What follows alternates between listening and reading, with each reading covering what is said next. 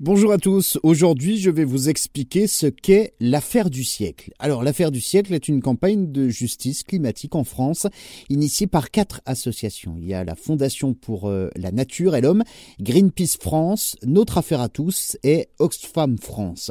ces associations veulent depuis 2018 condamner en justice l'État pour son inaction en matière de lutte contre le réchauffement climatique. Une pétition récolte 2 millions de signatures en un mois, la pétition la plus signée en France France en moins d'une semaine.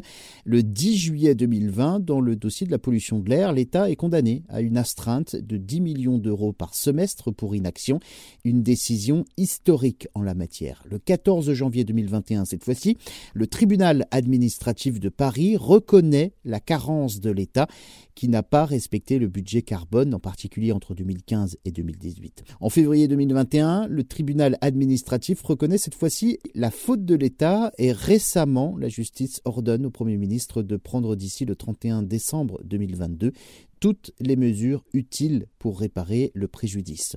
Les premiers procès contre des gouvernements pour leur inaction climatique ont été menés aux Pays-Bas en 2013. Le tribunal de La Haye a statué que le gouvernement des Pays-Bas devait faire davantage pour réduire les émissions de gaz à effet de serre afin de protéger les citoyens des changements climatiques. Cette décision a été comme le premier procès en responsabilité climatique au monde.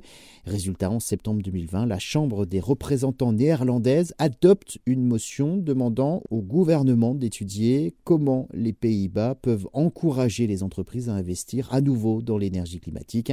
Ensuite, au Pakistan également, en 2015, un conseil climatique a été mis en place pour contraindre le gouvernement à agir. Le 5 avril 2018, la Cour suprême de Colombie ordonne au gouvernement de mettre fin à la déforestation de la forêt amazonienne.